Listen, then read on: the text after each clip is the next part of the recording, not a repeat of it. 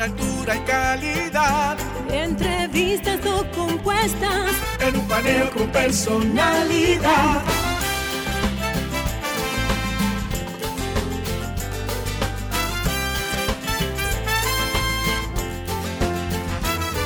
Un paneo con habilidad. Encuentro e interrogatorio. Un paneo con agilidad. Para lo importante y notorio. Un paneo Sin recreo. Un paneo sin abucheo. Un paneo En su apogeo. Paneo, paneo, paneo. Saludos República Dominicana, soy José Eliseo Almanzar, esto es Paneo Semanal, dando las gracias a Dios, como siempre, porque nos permite estar aquí con ustedes y a ustedes que nos conceden el gratísimo y altísimo honor de brindarnos su audiencia y su atención cada sábado de 10 a 12 por esta Sol 106.5 FM, también en YouTube, en, la, en el canal de RCC Media y en nuestro canal Paneo Semanal y así como en nuestras redes sociales, Instagram, Facebook y Twitter. Y saludando como de costumbre a mi querido compañero y hermano Luis José Polanco. Muy buenos días, Eliseo, y muy buenos días a todos nuestros amables oyentes que nos hacen el favor y nos dispensan el honor de su audiencia todos los sábados de 10 a 12 en este su programa Paneo Semanal. Regresando de una semana de asueto, Sí, ve, no, no hay que decirle santa, porque lo que menos se es hace de asueto. De, de asueto, sí. Eh, Mejor dicho. hay personas que pidieron más, más días para reflexionar. Claro, Hacía falta claro, más días para claro. Es reflexionar. que cuando la gente está tan muy descarriada, tiene que requiere más tiempo eh, de reflexión. Pero aquí estamos de nuevo. No, eh, y todavía no, ¿verdad? no nos hemos recuperado bien y ya hay otro fin de semana largo. Otro fin de semana por el Día del Trabajo. Claro, que se celebra no trabajando. Que se celebra no trabajando, Sí, increíblemente. una paradoja de la Una vida. paradoja, bueno. Y, y muchas cosas, mucha lluvia en, esta, en esta Semana Santa. Eh, noticias eh, eh, no tan halagüeñas de muertes en la Semana Santa, pero eso es, es la misma historia todos los años. Así es. Accidentes de tránsito. Bueno, Bueno. como siempre, este programa va a estar muy ameno hoy. Vamos a hablar de cosas ligeras. vamos a hablar de noticias internacionales, noticias nacionales y vamos a hablar de música. Sí, Vamos a hablar de salsa con nuestro invitado. peso pesado. ¿eh? Peso pesado de la salsa. Eh, Eugenio Pérez. Eh, creo que fue él que se que inventó el, el término salsómano, salsólogo. Salsólogo, salsólogo. Salsólogo. Bueno, la, la verdad es que Eugenio es un, es un, un conocedor eh, del género como pocos. Yo no, no sé si habrá, si habrá muchos eh, a, nivel, a nivel local e internacional, pero sé hasta ahora lo que he visto es que Eugenio es... Nadie, eh, nadie le gana. na- nadie le gana en eso. Así que lo vamos a tener en nuestro, eh, de invitado hoy en el programa. Pero vámonos a lo... Vámonos a la parte internacional. Ujú, exacto. Seguimos, bueno, 60 días, eh, 59 días de, de guerra ya. Claro. eh, Rusia y Ucrania. Ah, hemos visto a Rusia cambiar de cambiar de, de estrategia varias veces, o lo que pudiera ser varias veces, tre- tres o cuatro estrategias diferentes desde que inició la guerra. Ya O quizás hoy- es la misma estrategia que se está o sea, ejecutando la en cuatro misma fases. en fases, es lo que sabe. pudiera decir él. Sí. Él pudiera decir que, que esta es una fase, como cuando salió de Kiev, dijo que ya concluyó esa etapa y volvió y se replegó de nuevo hacia el este. Eh, hoy la- los, los combates están enfocados en Mariupol.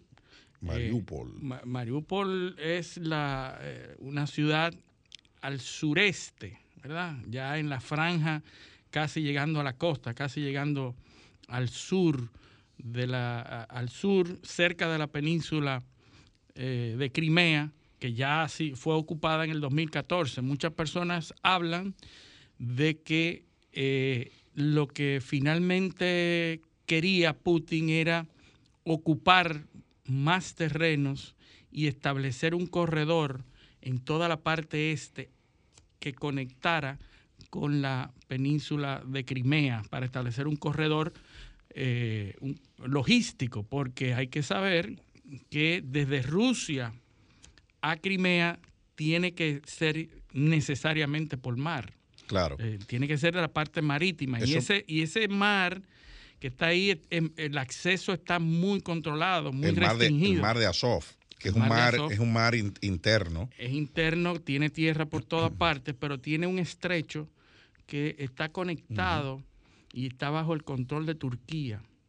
Y entonces, no, no, eh, eh, bueno, son dos estrechos. Está, el, estrecho del Bósforo, que es por donde se entra al, al Mar Negro. Sí. Pero entonces al norte del Mar Negro hay otro estrecho que es por donde se entra al Mar de Azov. Sí, porque el Mar de Azov es más cercano Exacto. A, entonces, la provincia, pero el, mar amplio es el, Mar Negro.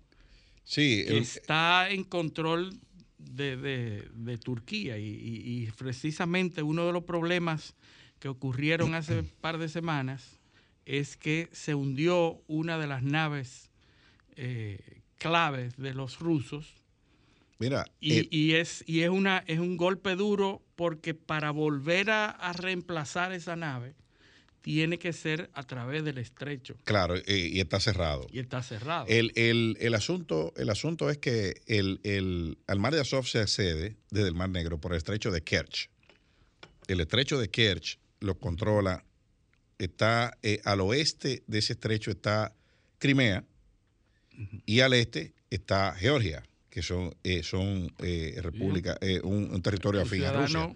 independiente. Que es, es donde se da unos conflictos. En Georgia es donde está Osetia, Abjasia y Nagorno-Karabaj, que son tres, conflictos, tres conflictos que se, que se dieron en los años recientes, en los cuales Rusia ha, ha intervenido.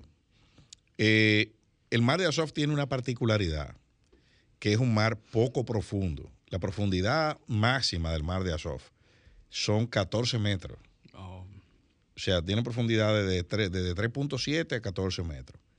Entonces tiene 37 mil kilómetros cuadrados, mide el mar de Azov. O sea que es enorme. Y es de importancia estratégica para los, eh, para los rusos.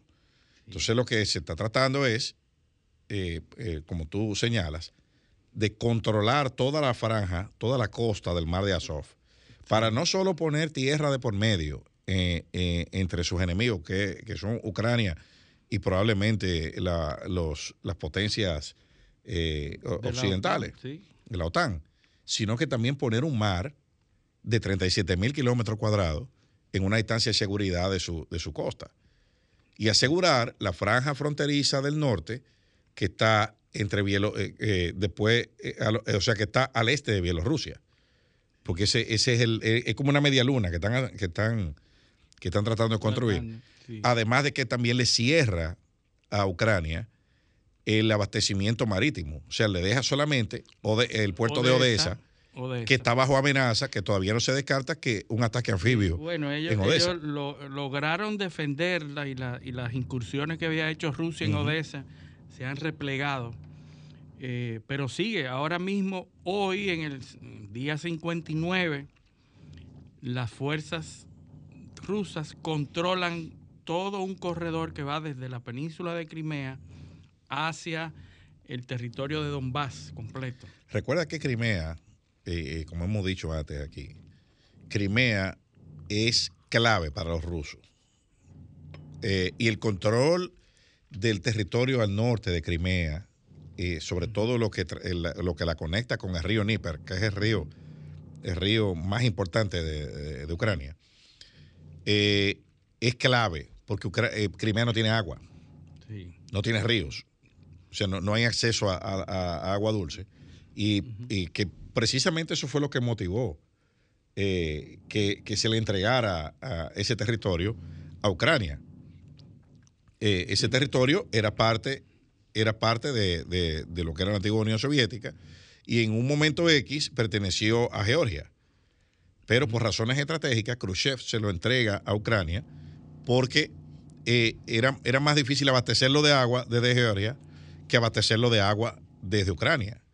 Ucrania tiene, tiene ríos importantes, como el río Níper, que Y, el Kiev. y se puede, se puede conectar perfectamente. Entonces ahí que eh, la- la- parece que se está concentrando el esfuerzo en, en el control de esa región y eventualmente, eventualmente controlar Odessa. Pero Odessa tiene la, la- la particularidad de que es una zona prorrusa. Eh, incluso en la Segunda Guerra Mundial, el, eh, Odessa contribuyó a ralentizar el avance de las tropas alemanas. Odessa, Crimea y Georgia fueron los que contribuyeron a, a parar esa maquinaria, a que le tomara más tiempo el avance hacia el este a las tropas alemanas y que entonces pudiese, por consiguiente, reorganizar, eh, reorganizarse la defensa eh, rusa de la invasión de los... Eh, de los- tanto así que hay un oficial supuestamente ruso que ha revelado que la intención real de Putin no es solamente quedarse con territorio ucraniano, sino extenderse a Moldovia. Y para extenderse a Moldovia tiene que tomar toda la zona El del sur. sur de Ucrania hasta pasando por Odessa para poder entonces tener acceso a Moldovia. Sí, porque va- vamos a ver una cosa. ¿Cuánto tiempo puede resistir Odessa con el estrecho del Bósforo cerrado sí. eh, eh, a embarcaciones, rodeada por los rusos por el, por el este? O sea, es, es una cuestión también ahí de, de, de- Sí, logística. de logística. Completamente. O sea, eh, Bueno, y, y es tanto logística que no hay... eh, La logística va a ser la determinante en este conflicto, porque con las sanciones no hay manera de mantener el abastecimiento de las tropas por mucho tiempo, sobre todo con la ayuda militar que está recibiendo Ucrania, que es la que ha mantenido esta resistencia. Se está hablando de mil millones de dólares en ayuda militar de los Estados Unidos nada más. No hemos hablado de Alemania, Francia y todos los demás países de la OTAN que están inyectando armas y armas sofisticadas y, avanzadas a Ucrania y que es la que ha permitido... es una guerra proxy. Es una guerra proxy completamente y, y Biden está anunciando mil millones más eh, de ayuda militar y las armas que están llegando a Ucrania son armas de última generación, como las armas de estos drones, que son unos drones kamikazes, que están desarrollados tomando en cuenta ese conflicto. Es decir, eh, la producción se adelantó, la entrega de estos drones se adelantó por este conflicto, pero han sido modificados para funcionar en estos conflictos. Sí. Son drones que son capaces de visualizar, de, de- de determinar, pero que además tienen capacidad destructiva, porque lo miran, lo, lo de- detectan los, Los objetivos. los objetivos, pero además también pueden caer sobre esos objetivos y detonar eh, material bélico eh, fatal, que es lo que está, ha estado haciendo Ucrania con estos armamentos. Eh, vamos a ver qué va a pasar porque... Pero mientras tanto, persiste la, la- la presión en el mercado de materias primas y, y de Claro. alimentos pro- procedentes de Ucrania. así y sobre es. todo porque ahora con, con un, pos- un- un peligro de, de- de una situación de inestabilidad en Odessa, entonces, ¿por dónde van a sacar el trigo? ¿Dónde van a sacar eh, lo, lo que se produce en, definitivamente en Ucrania? Si uno ve un mapa de Ucrania, uno se da cuenta que es el único puerto que queda. es el único acceso marítimo. El resto es, es por tierra, pero estamos, estamos hablando, de, como hemos dicho antes, de un país de 600 mil kilómetros cuadrados. O sea, Ucrania, Ucrania es 50 mil kilómetros cuadrados más grande que Francia, que es el país más grande de la Unión Europea. Así es. Eh, o sea que es un, es un problema, sacar eso en camiones, eh, por ahí no es, no, no es fácil, ni, ni rentable, ni, y, los- y la cadena logística, pues, porque eh, usted lo movió de ahí, pero ¿a dónde lo va a llevar? Si usted ve un mapa, se da cuenta que los puertos más cercanos están a, a centenares de kilómetros de, de, lo- de la, de la zona de donde se, se está eh, eh, donde están los productos, donde está la, cosecha, donde, está la, producción. Y habría que instalar toda una, infraestructura que permita hacer todo ese comercio. O sea que... de hecho ya está mermada eh, esa producción, esa capacidad de movilizar esos alimentos está mermada porque las ciudades y los caminos y todo están cerradas, están abandonadas. La infraestructura de comunicaciones de Ucrania está bastante mermada. Eh, hay corredores humanitarios por todas partes. Eh, están en problemas realmente. Eh, y el reto de la economía mundial, por, la, presión. vimos ahí los pronósticos de, inflación y de, sobre todo, de falta de alimentos, no, no por, por, por escasez de productos, sino por imposibilidad de adquirirlo, o sea, por la carestía, eh, eh, son, son preocupantes. Sí, sí, eh, dijo el, representante de la FAO, habló sobre la crisis alimentaria que se espera en el 2022, producida básicamente por el conflicto de Ucrania que pone en aislamiento dos de las grandes productoras de, cereales, que es Ucrania y, Rusia. Las dos envueltas en este conflicto, pues se espera eh, que esto va a producir una crisis alimentaria. Eh, y ya hablaremos más adelante sobre ese, esas declaraciones. Pues siguiendo en, en, Europa, habíamos hablado de las elecciones en Francia. Definitivamente, y tal como se previó, eh, Emmanuel Macron y Marine Le Pen, los dos finalistas de las elecciones, las dos personas que van mañana a una segunda vuelta electoral. El balotaje. Un balotaje que se va a producir mañana con dos candidatos. Emmanuel Macron, que ha mantenido la delantera durante todo el proceso, una delantera cómoda que se ha visto acercar a, Manuel, Marine Le Pen, que ha ido acercándose y separándose. Eh, hoy se sitúa, ya hace dos días, ayer se cierra completamente la campaña porque eh, las elecciones en, Francia tienen un par de días en donde se cierra la campaña antes de, de las elecciones se abre de nuevo para la segunda vuelta. Ayer se cerró, antes de ayer, y al momento de cerrar, eh, Macron tenía un 56% frente a Le Pen que tenía un 44%.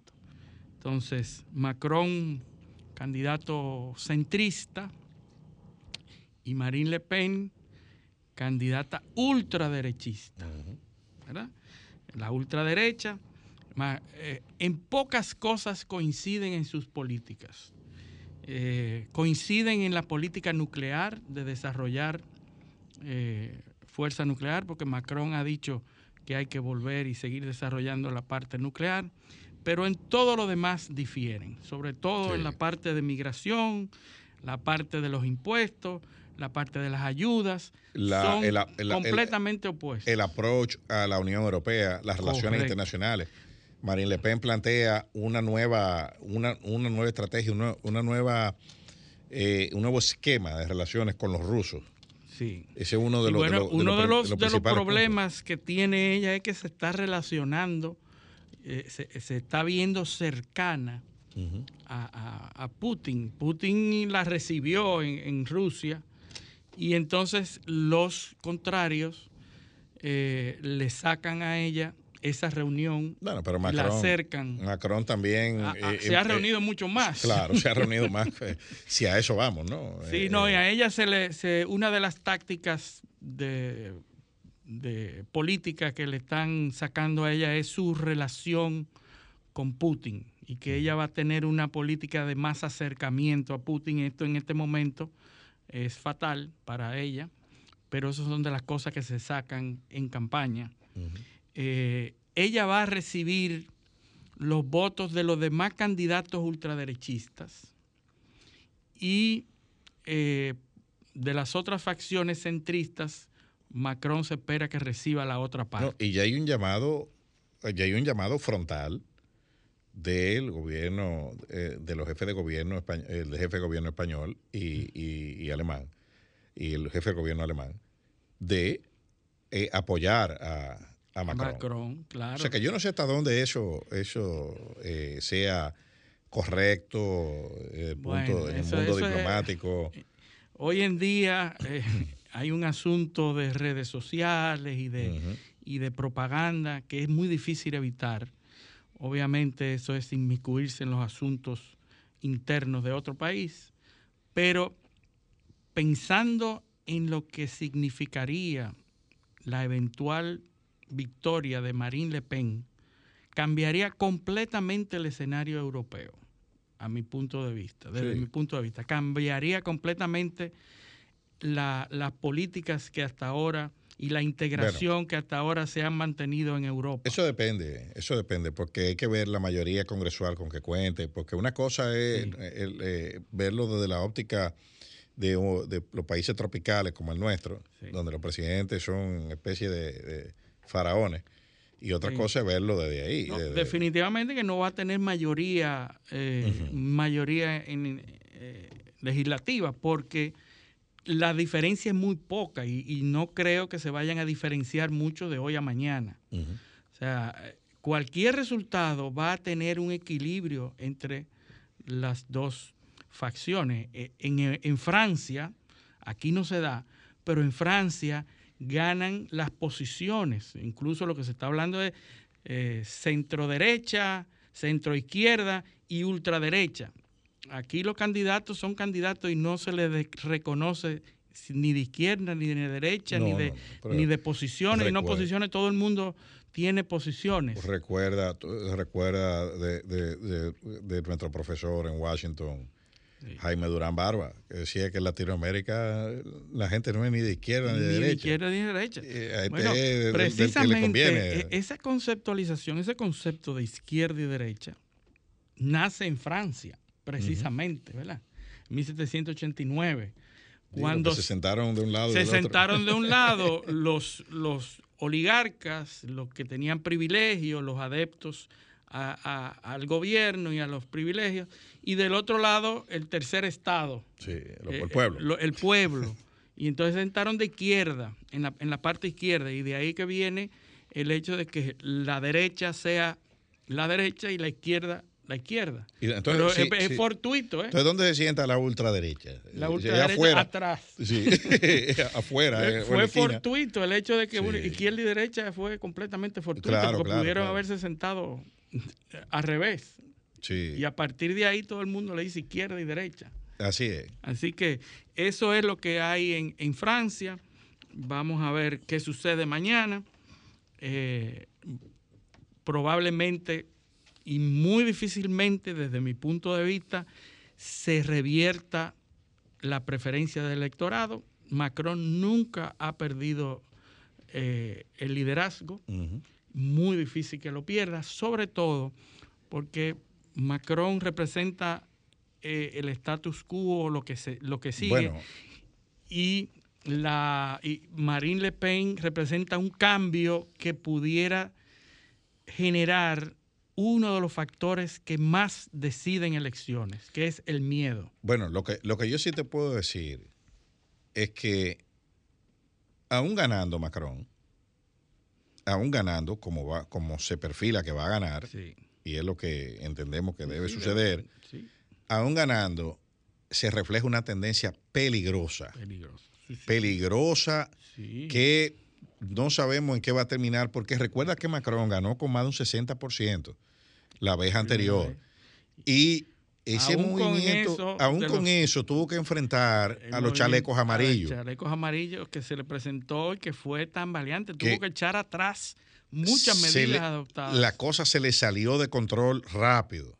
Entonces ahora, con una, con una mayoría más precaria, porque va a ser una cuestión de 3, 3 4% a lo sumo, con una minoría más precaria y con una situación eh, con un entorno internacional más difícil, eh, va a haber un tema de gobernabilidad como lo está viendo en, Alemania también. O sea, eh, eh, vamos, aquí hay que, hay, que, hay que hablar claro.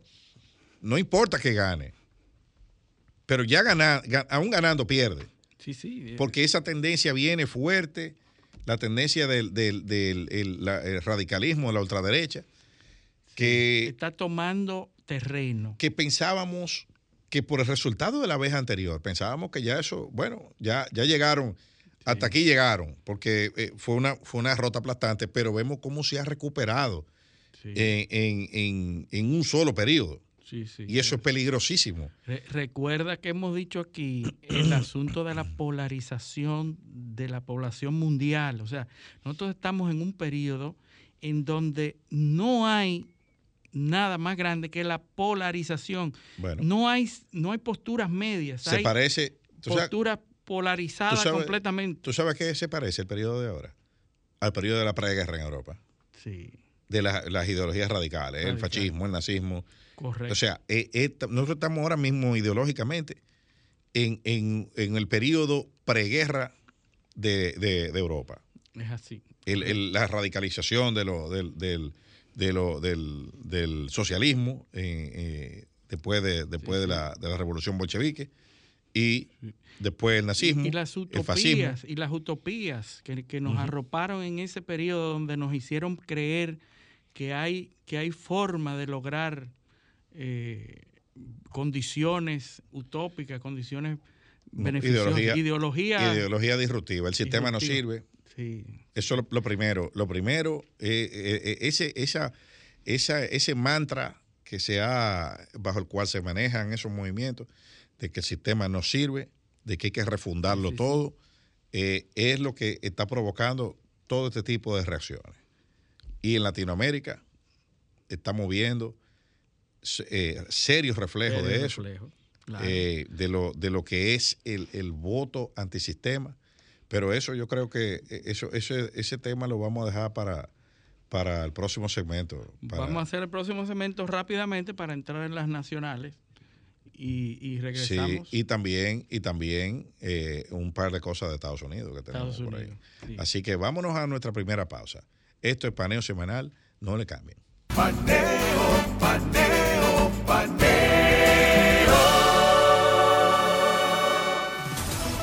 Sol 106.5, una estación del grupo RCC Miria. Te van a enviar unos chelitos y no tienes cuenta. Con tu efectivo Banreservas es así de simple. Solo utilizando un código. Dile a tu gente que te envíe tu efectivo desde donde esté a través de tu app Banreservas o desde tu banco. No requiere que tengas cuenta. Retíralo como una remesa en cualquier cajero automático Banreservas o subagente cerca sin necesidad de tarjeta. Tu efectivo Banreservas, la forma más cómoda de enviar y retirar tu dinero. Banreservas, el banco de todos los dominicanos. De tu corazón nacen sonrisas cuando cuidas de los que te rodean. Esa fuerza que muestras cada día irradia tu salud y tu alegría. Somos más fuertes de lo que pensamos. Si de nosotros siempre cuidamos, mi leche es sabrosa saludable, lo que necesitamos para levantarnos. Cada vez que te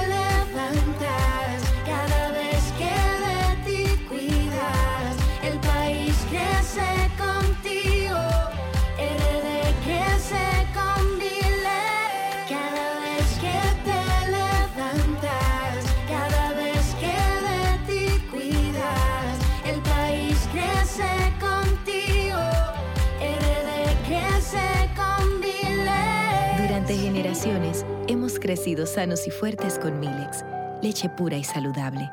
RD crece con Milex. Cuando me levanto, que el sol me alumbre en la mañana, me tomo mi café del campo. Un cristal de caña, es natural, de caña al 100%, la prefieren en la ciudad y en el campo también. Azúcar cristal de caña, naturalmente dominicana, disponible en supermercados y colmados en todo el país. Hoy soy el resultado de aquel día, de ese otro hoy en que me atreví a cambiar, de aquel día en que casi renuncio, pero decidí continuar. De ese otro hoy en que llegué a la meta, pero fui más allá. De cuando sentí confusión, pero busqué consejo. Hoy estoy aquí gracias a esos momentos que moldearon mi futuro, mi ahora. Con nosotros, tu futuro está presente. Cooperativa Mamoncito. Deposita tu confianza.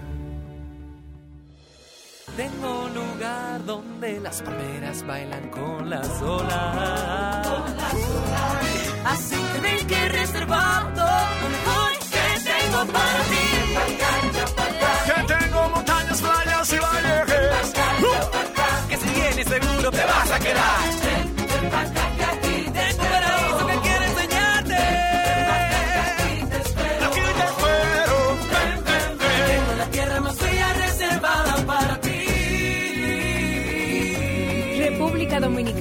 Reservada para ti. Banreservas, el banco de todos los dominicanos. Sol 106.5, la más interactiva. Paneo, paneo, paneo. Continuamos en su espacio paneo semanal por esta Sol 106.5 FM. También en YouTube, en RCC Media y en nuestro canal Paneo Semanal, así como en las redes sociales, Instagram, Facebook y Twitter, Paneo Semanal. Bueno, Eliseo, y, y seguimos en elecciones. Ahora en Colombia tenemos elecciones el 29 de mayo, en donde está puntero mucho más de lo que tiene Macron, eh, el candidato Gustavo Petro. Gustavo Petro. Gustavo Petro es el, el candidato puntero. Hay que decir que Gustavo Petro fue exmiembro del movimiento M19, que fue guerrillero, que fue torturado por las milicias, por las fuerzas militares en Colombia, por el ejército, y que tiene una marcada tendencia a la izquierda, izquierda, todos sus pensamientos y todas sus, sus ideas y su programa de gobierno son de la izquierda, y se enfrenta a Fico Gutiérrez, que es el candidato pupilo de Uribe, el pupilo de Álvaro Uribe, que todavía tiene una incidencia increíble, expresidente de Colombia, y que también está apoyado por el presidente Iván Duque.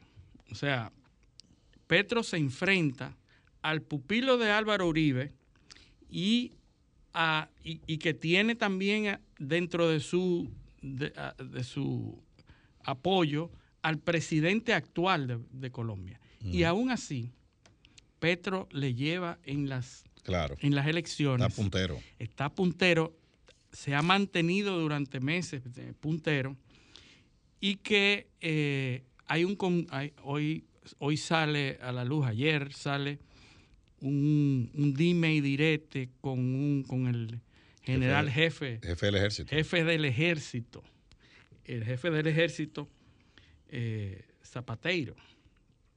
Eh, se hablaron y se dijeron cosas por Twitter un intercambio por Twitter porque de las cosas que dice Petro es que las fuerzas, que la gente se está muriendo y que muchos generales están en la nómina de- del cartel del clan del Golfo, que es un cartel de drogas importante, y que y denuncia que muchos generales no le importa la muerte de los campesinos y de los colombianos que están muriendo en esos conflictos del- de los carteles, porque están en la nómina de- del cartel, la nómina del clan del Golfo. Y el jefe del ejército, el jefe de es la una fuerza, denuncia grave. Es grave. Y entonces el jefe de- del ejército sale a defender diciendo su institución. a la institución correctamente. Y entonces dice que los generales eh, lo que hacen es defender y que le duele la, la pérdida de vidas humanas, sobre todo los mismos soldados. Pero además dice que él no ha visto ningún general buscar dinero, sin embargo, a él Sí. lo han visto con fundas de, de- de basura llena de Sí, dinero. sí. Es decir, se dicen una cosa u otra. Bueno, la oposición, que es mayoría, porque está, eh, en punteros en las elecciones, lo que está pidiendo es la cabeza de- del general que, de- que- que el presidente lo destituya. Sí. Es interesante lo que está sucediendo ahí, eh, porque vuelvo, volvemos a decir, se está decantando la sociedad entre un lado y entre otro. Eh, ¿Qué pasaría si estas dos facciones completamente contrarias, derecha e izquierda, antimilitares y que tienen problemas con los militares históricos, y la facción derechista pro-militar eh, se van a enfrentar en las elecciones eh, el 29 de mayo. Sí, hay que, hay que recalcar que Petro eh, responde a la, esta tendencia ¿no? de, acercamiento con los sí. grupos Hacia la izquierda. con los grupos, que es lo que es la nueva izquierda, La nueva eh, que es el acercamiento a la agenda LGTBI eh, y todas las otras letras que, que le siguen. Una que aparentemente domina el escenario mundial, por lo menos de la gente que está en los medios. Exacto. Seguimos con eso, estamos enamorados de esas tendencias eh, progresistas en todo el mundo y la reacción a esas tendencias es lo que está produciendo lo- la, la- la derecha o la ultraderecha. Es decir, que Así hay es. dos, dos partes nada más. Pues ahí está eh, en Colombia, en Chile ya ganó Boric, ahí vimos conflicto, fue, visitó la zona norte y le, le- le dieron una pedrada a Boric, está pasando por un periodo difícil en Chile, pero ahí sigue. En Honduras, eh, la Suprema Corte acaba de ratificar La tradición. la extradición del expresidente y ya lo, y ya lo enviaron. Ya, Sí, ya. Se, se produjo ya la extradición, La entrega. la entrega de Juan Orlando Hernández, que es un presidente que eh, tenía un hermano que fue condenado por un tribunal federal en Nueva York por narcotráfico. Y entonces él, parece que producto de esas eh, averiguaciones con el hermano, pues fue pedido en extradición a Honduras. Así Entonces- es. Hay que decir eh, eh, un, un detalle que, que- que no se nos puede ir, eh, volviendo a lo de Petro, es que Petro fue destituido de la alcaldía de Bogotá Sí. por un proceso penal eh, ante la Procuraduría General de la Nación. Y eso, lo que en su momento se vio como una derrota política, eso es que lo que paradójicamente él, él- él lo aprovechó para victimizarse. O sea, y venderse como una víctima del sistema que él está combatiendo. Y él está montado en una ola de descontento que se radicalizó con el, con el tema de, de la pandemia. Y que fue lo mismo que hizo Boric en, en- Sí, en se Chile. aprovechó la ola. Eh, aquí analizamos, recuerdo yo, el tema de, de cómo, de cómo los tribunales chilenos comenzaron a, a- a administrar ese descontento y esa ola de, de ciudadanos, una palabrita que se usa mucho ahora, empoderados, eh, eh, eh, eh, reclamándole al sistema la protección de esos, de, de todos esos derechos. Entonces, Petro es más o menos lo mismo de eso.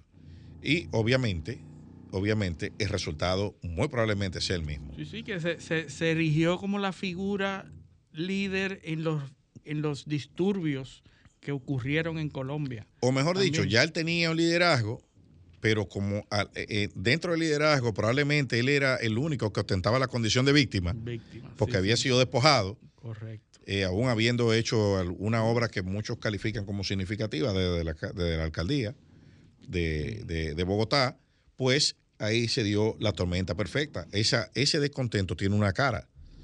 Y, es, y es y es un tema generacional. Bueno, él, él es senador ahora.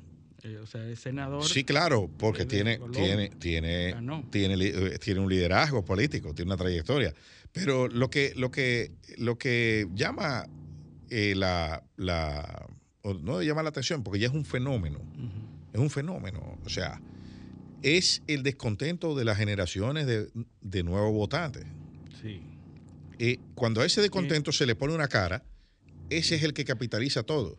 Que, que es una tendencia que ha ocurrido en todas partes. Pero sigue el mismo... La de- fíjate. capitalización del descontento. Claro, claro, eso, o sea, la monetización del descontento, Moneta- monetización electoral del descontento. Así es. Entonces, eh, eh, pero ¿qué es lo que pasa? que a eso se le pone una cara en un momento y se vota por eso.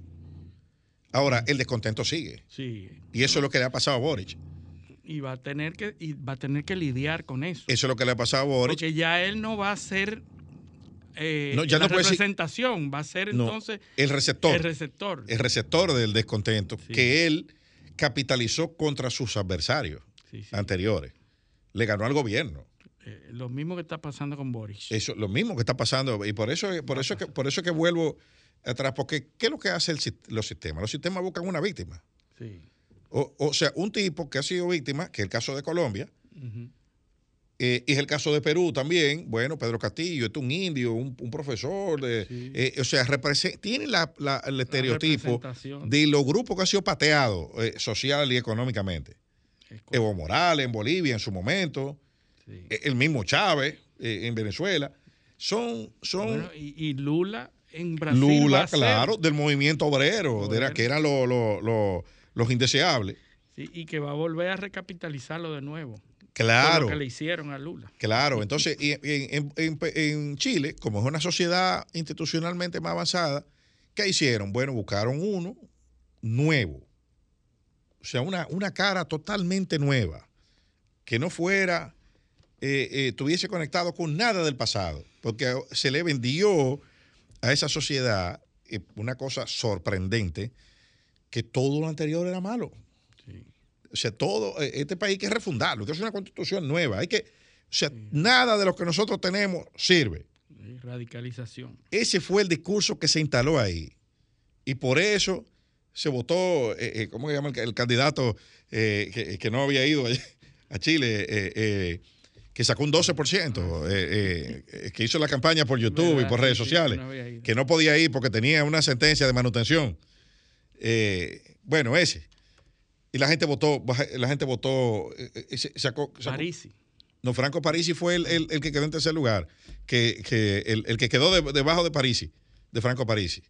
Pero bueno, el, el- el caso es que ese descontento, cuando le ponen una cara, es el receptor de todo. Ahora, ¿qué es lo que pasa? Que inmediatamente se instala en el poder, el descontento sigue. Fue lo que pasó también en Brasil con, con, con, eh, con Bolsonaro. El PT no sirve, el PT, lo, peor, el PT, lo peor. Eh, ahí hicieron una serie de Netflix, el mecanismo, todo eso. No sirve el país. Bueno, pues miren ahí, tengan. Tengan ahora. Miren a ver si sirve ahora.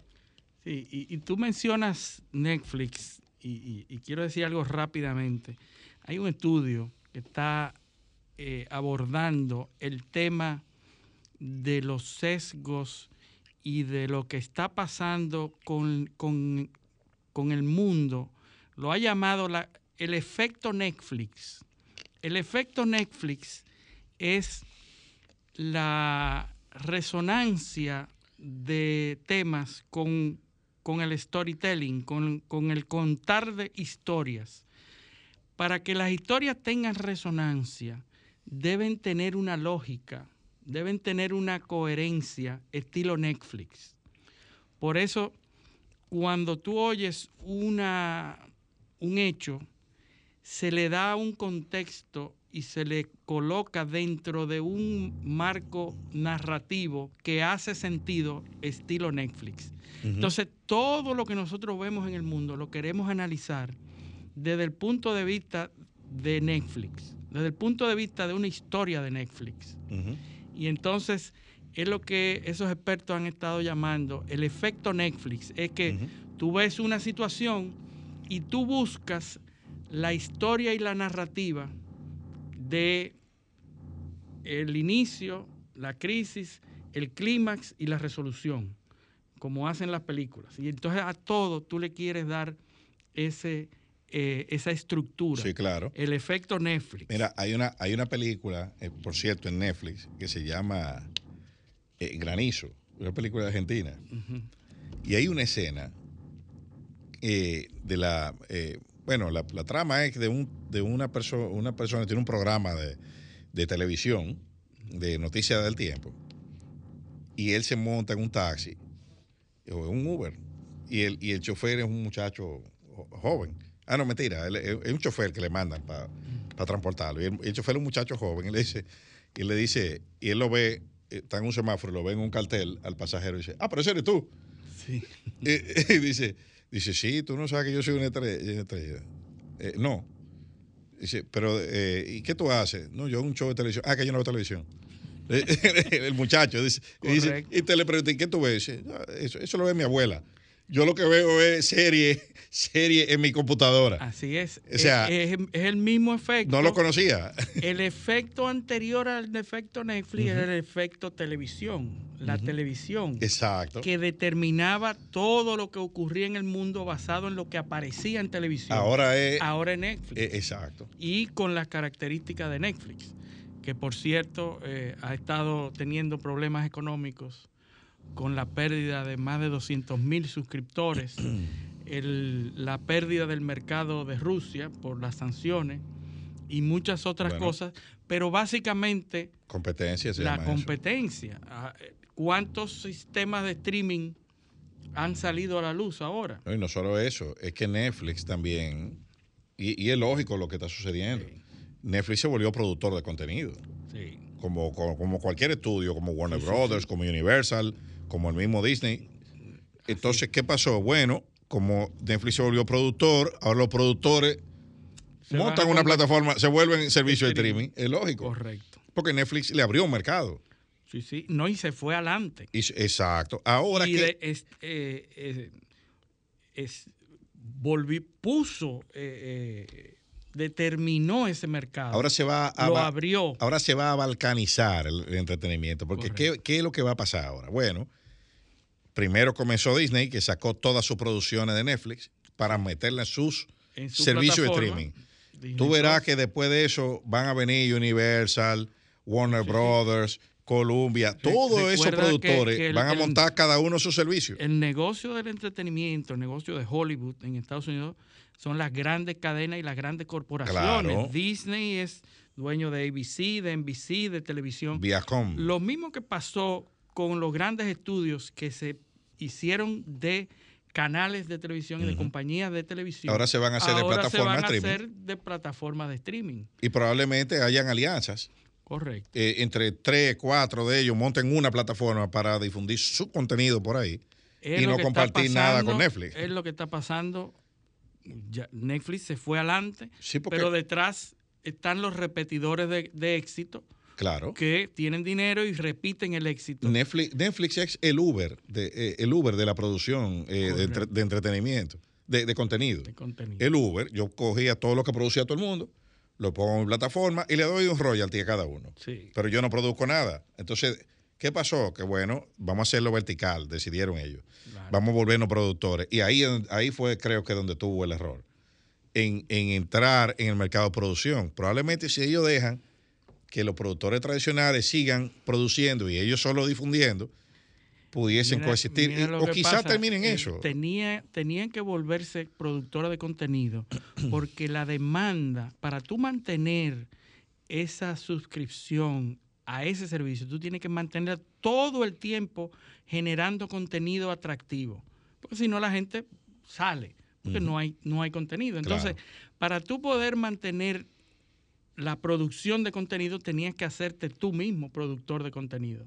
Y eso es lo que Netflix hizo para poder mantener la demanda de material nuevo. Ahora, los demás productores, eso le pone más presión a Amazon Prime, Sí. a, a Hulu también, porque tienen, tienen que... que eran los que nacieron streaming, porque ahora ya está los HBO Max, Showtime, Paramount, Disney, Apple, que, que nunca fue eh, tradicional, pero todos esos grandes jugadores están con sus propias plataformas.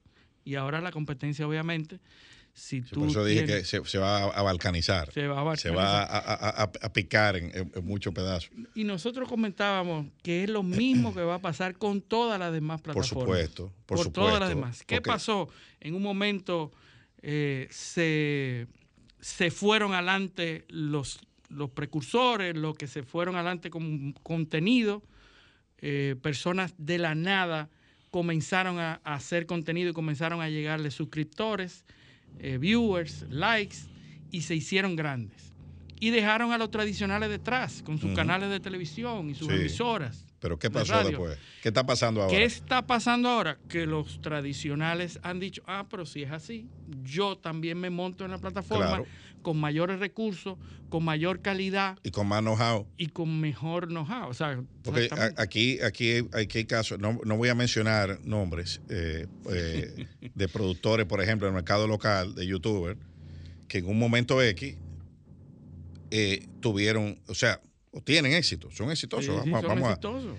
pero el Por mercado, pero el mercado a nivel que, que se, o sea, cuando se va ajustando el zoom, tú te das cuenta por los views que los que tienen mejor producción y donde hay un equipo detrás un eh, produciendo contenido son los que están obteniendo más views. el mercado se va equilibrando Sí. y va girando en torno a la mejor calidad. ¿Tú sabes por qué? Porque aquí se estaba haciendo mucho contenido en un momento X, por ejemplo, en la, en la campaña política, aquí se estaba haciendo mucho contenido de, eh, que, cuya caducidad son horas. Entonces, tú no puedes apostar en YouTube. Yo, o sea, yo no, no soy experto en eso, pero la lógica me dice que si tú vives de los views, tú no puedes producir una cosa que a las 12 horas ya no tenga, no, no tenga importancia. Porque ¿cuánta gente puede ver eso en 12 horas? Sí, sí, eh, Eh, eh, el, dinamismo es importante, pero la calidad Cali- no, calidad y la profundidad en el contenido. Tú no puedes pararte aquí a hablar de una cosa y a las dos horas tú mismo producir un video haciendo otra, otra, otro, o sea, sacar tres videos diarios. Sí, sí. eh, la- ¿Cuánto, ¿Cuántos views tú vas a acumular en, en- en eso? es que la misma plataforma lo que te solicita, lo que te pide es, como tú no puedes mantener un material durante mucho tiempo, tú tienes que hacer muchos materiales diferentes. Y al tener que poner material diferente con menos calidad, con menos relevancia, pues es un, un círculo vicioso. Tú Claro. requieres mayor cantidad de videos para tener la misma cantidad de suscriptores y de viewers y eso opera en contra del contenido. Sí, porque al, al- al final la gente deja de verlo porque no sirve lo que tú Sí, estás sí. haciendo. O porque no, no tiene No, profundidad. Y que llega un momento que se te acaba el recurso de lo impactante, se acaba. Claro. Porque ya tú no puedes decir todos los días que último minuto, lo más grande que ha pasado aquí. No, ni y tampoco. mañana volverlo a decir. Ni, ni tampoco puedes salir todos los días inventarte una, una, eh, sí, me- una primicia o inventarte un análisis rocambolesco de eso. Porque la gente al, te- al tercer día decía, ah, no, pero este tipo es un loco viejo. Eso y no, lo y que no lo va a ver. Bueno, eso es lo que eso es lo que está pasando. y Yo creo que el futuro de las Al final, que, plataformas que, eh, al final la gente va a producir contenido gratis y, y lo que va a, aso- a asociarse con los medios para por los Sí. derechos digitales. Sí, así es, es la tendencia que estamos viendo a que los grandes jefes de grandes cadenas de televisión y de radio están comenzando a incursionar en las plataformas digitales y obviamente al final del tiempo van a ser de nuevo los líderes en eso porque tienen el know-how, tienen el dinero y tienen la calidad. Eh, Sí. Y al final eso es lo que va a pasar. Estamos No, en y, un y periodo... también, y también es, es más fácil desde un medio tradicional, porque ¿qué, qué sucede? Como en YouTube ni en, la, ni en esas plataformas hay, hay filtros, cada quien sube lo que le da la gana, la gente tiende, tiende a no, o sea, tiende a, a- a consumir con cierta reserva lo que ve ahí. Pero cuando viene filtrado ya por un medio tradicional, ya la cosa cambia. O sea, le, le- le aporta credibilidad, a- credibilidad, sí. a, lo que se está diciendo. Aunque sea mentira, aunque, aunque, aunque eh, se vea eh, como, como parte de la manipulación, del control de los medios, como denunciara esta semana la, la Sociedad Interamericana de Prensa, de, de manipulación de, lo- de los medios, eh, falta de transparencia, etcétera, eh, que se dan porque los medios son empresas.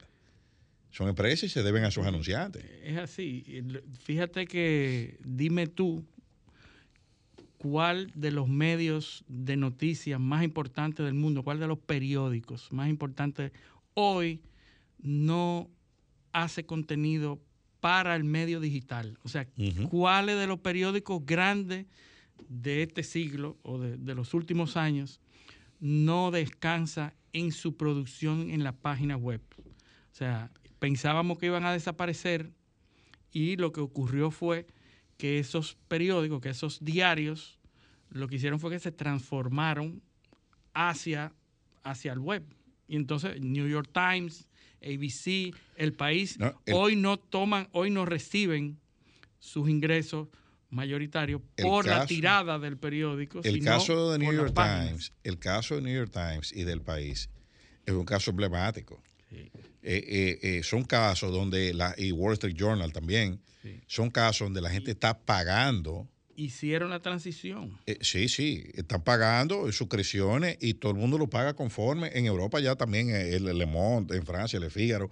Todos esos se periódicos transformaron. se transformaron. En España, además del país, está ABC también, que tiene una, una, una plataforma de suscripción muy buena. Recuerda que dijeron que la, el fin de los periódicos, el fin de los diarios. No, y no fue así. Al contrario. Al contrario. Lo que pasa es que ya no son diarios.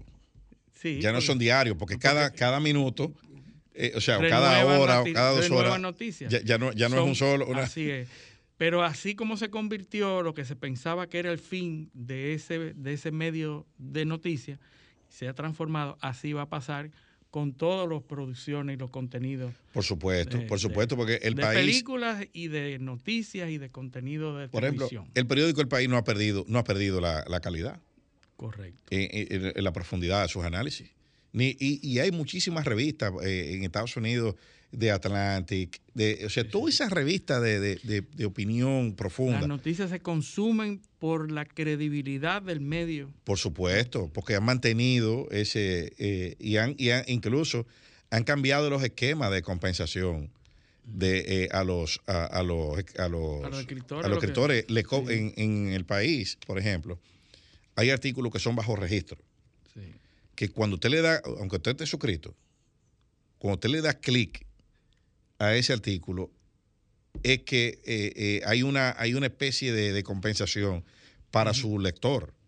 Igual que en el New York Times. Se contabiliza el consumo de las noticias. Claro, porque pues, cada, cada eh, en la noticia de, de, esos artículos de opinión, mientras más se leen, más compensación recibe el, el, el, el, autor. o sea, que lo justo. Antes no había manera. Usted compraba el periódico y usted no podía saber qué página tú leíste más. O qué eh, página exactamente. Tú no leíste. Que lo justo, por ejemplo, el New York Times tiene una, una página de Paul Krugman, economista, premio Nobel. Bueno, el, que, lo que leen a Paul Krugman son tantos millones. De, bueno, pero Paul Krugman entonces hay que compensarlo diferente a, a, otro, a otro el, el eh, eh, escritor. O sea, eh, lo que, lo que en, creo que también en el, en el país escribe, creo que Vargallosa escribe sí, sí, una, una columna. Eh, tiene COVID, está en Madrid recluido de COVID. En, el, en el país y también, o sea, eh, es una columna muy leída, muy seguida y eso, eso también tiene su, su, su remuneración. Entonces, definitivamente, cuando nosotros vemos todo eso y vemos lo lejos que nosotros estamos como país. Eh, todo eso cuando estamos eh, viendo publicaciones con faltas ortográficas. terrible. Eh, con errores de dicción, muchos juicios de valor y, y, disparates soberanos publicados en, plataformas. Mm, o sea, en plataformas de amplia difusión. O sea, aquí hay, hay canales de televisión y programas de televisión, grupos, productores de contenido que lo que publican en las redes sociales son unos disparates, pero una cosa que, lo que da es pena. Sí, sí, no, con problemas de, redacción, de, contradicción y de, falta de concordancia. Y, titulares, titulares que son absolutamente eh, eh, eh, prensa basura. Impensable. O sea, que, que yo no. Ahora, yo no sé hasta dónde en este país. Ah, que te voy a decir que además de ese, de ese periodismo de suscripción, hay, hay unas, en, eh, específicamente en, España, bueno, en Estados Unidos hay también, hay unas páginas que son gratuitas, pero que tú lo, lo, patrocinas con contribuciones voluntarias. y ese, ese, es otro, ese otro, otro nicho que se ha abierto. Sobre eh, todo de los outlets de, de noticias eh, gratis, tienen abajo una forma de tú poder contribuir a que sigan a sustentar Claro. ese, ese... Por ejemplo, ese- hay uno en espa- eh, español que yo sigo mucho de contexto.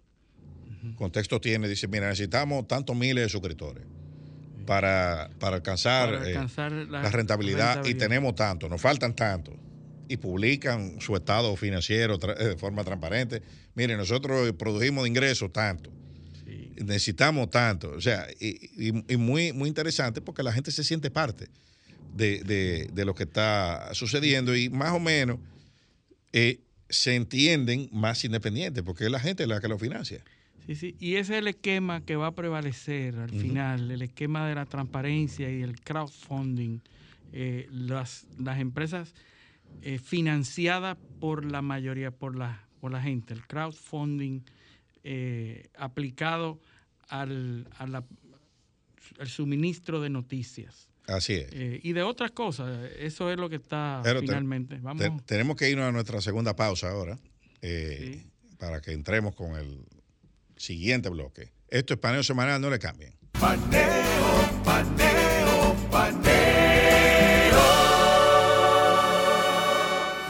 Continuamos en Paneo Semanal por esta Sol 106.5 FM, también en YouTube, en RCC Media y en Paneo Semanal, nuestras redes sociales, Instagram, Facebook, Twitter, Paneo Semanal. Ya estamos aquí con nuestro invitado de lujo, amigo, amigo mío de hace muchos años, pero es sobre todo el salsólogo, el hombre que más sabe de salsa en este país. Por todos. Yo, yo conozco a Eugenio, Eugenio Pérez, pero no conozco, eh, conozco a otros que saben de salsa, pero ninguno que sepa más de salsa que él. Bienvenido, hermano Eugenio. Qué bueno que estamos aquí y me hace falta el senador, es un muchacho mío, de, Ah. que, come- de- de que comenzaron allá en abogado. Eran mis asesores y tú eras asesor eh, eh, Asesor en jefe de- jurídico de tu mío, equipo. De mi equipo. Y esto lo habíamos planificado, pero yo tuve que hacer un viaje de Semana Santa y cosas y no pudimos concretarlo. Y dije, no, cuando vengamos, volvemos. Y aquí estamos No, lo, lo importante es que estamos prestos aquí. para abrir la Universidad de la Salsa. Además de que tú eres vecino de nosotros, Aquí mismo eh, en la Rumba. emisora, Rumba. O sea Sí. que te vemos todos los sábados. Ahora al mediodía. muchísimos años. Y quiero aprovechar ya la- el inicio del programa para invitar a los seguidores nuestros para que estén conmigo hoy, porque es el 27 aniversario de mi programa Salsa Picante. Bueno, 27, 27 años. años. Wow. Lo que hacemos, lo que hacemos, lo que hacemos programa, sabemos lo difícil que es mantener algo 27 años No, en el y aire. estar antes de comenzar el programa, que eso es lo más duro. Ese programa comenzó, fue una idea de mi hermano William Omar Pérez, el arquitecto. Mi madre y él eran los dueños de la emisora 104.5, la superpotente. Era una emisora que tocaba bachata, merengue típico y jazz. Oye, qué combinación Oye, qué, qué mezcla, ¿eh? Cuando William me llama, mi hermano, yo era gerente financiero para la- esa época, la manicera, proteína, todo, y auditor, que yo fui de la Price Waterhouse, un auditor de esa compañía que la manicera me reclutó porque yo había hecho auditoría allá, y los Bonetti, José Miguel y Roberto me querían allá.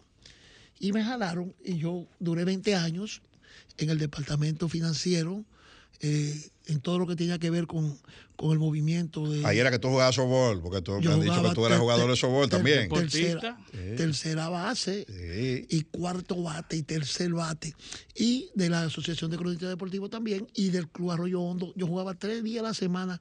Ya toda la esposa mía vuelta loca con este tigre jugando tanto. Y saludar a doña Elida por Doña aquí. Elida, yo me la llevaba con los muchachos para los play. Bueno, pues eh, él fue el creador de mi programa. Me dijo, me dijo un día, eh, vamos a hacer un programa porque siempre te están entrevistando en los programas. eh, Domingo Bautista, Santiago de Jesús, eh, Carlos José Rosario, el Joe Martínez, que yo, ellos sabían que yo tenía un conocimiento vasto y que yo escribía en el periódico Última Hora todos los viernes un seis, a seis columnas completas, una página entera de con el programa.